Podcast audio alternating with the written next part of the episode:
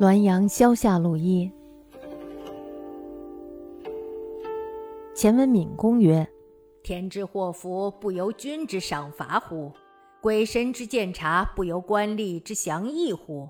今使一谈章曰：某立身无殿，居官有纪，然门径向凶方，迎见犯凶日，罪当折罚。所思润乎？薄乎？又时有一谏读曰。”某立身多瑕，居官无状，然门径得吉方，迎见值吉日，公当迁卓。所思又润乎？薄乎？官吏所必薄，而为鬼神润之乎？故阳宅之说，于中不谓然。曹文敏公说：“上天降祸福，不是类似于君王的赏罚吗？”鬼神的鉴察不是类似于官吏的审议吗？假如有一份弹劾某人的奏章说，某人某人一生没有污点，做官也有政绩，但是呢，他的家门向着不吉利的地方，营建的时间冒犯了凶日，这种罪名应当贬官。主管的官员是批准呀，还是驳回呢？假如又有一份谏书说。某人一生污点很多，做官呀也很糟糕。但是呢，他的家门向着吉方，建房之日也正值吉日。那么这种功德呢，应当升官。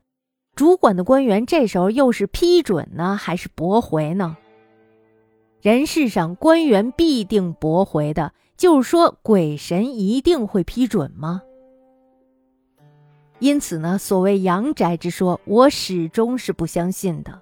这个比喻呀，说的非常的明白，就是拿去问风水先生，也没有什么可以质辩的余地。然而呢，就我所见，确实有凶宅。京师斜对着几姑寺道南有一处宅院。大家知道这几姑寺是什么？这个几姑寺呀，在清朝的时候，它是一个停尸的地方。那么，在这个几姑寺道南的宅院里，我已经吊丧了五次。粉房琉璃街极北道还有一处宅院，我已经吊丧了七次。几姑寺宅院，宗成曹学敏曾经住过。刚搬进去的时候，两个仆人就在同一天晚上一同暴亡。这时候呢，曹家的人是非常的害怕，随即马上迁走了。粉红琉璃坊街的宅院，教授邵大人曾经住过。白天的时候呀，就常常的看见怪异。那么邵教授呢，是一个刚毅不怕邪魅的人，终于呢，还是死在了这处宅院里。那么这又是什么道理呢？刘文正公说，《书经》曾经记载过，周公曾卜地建成，《礼记》记载说，出行占卜吉祥的日子。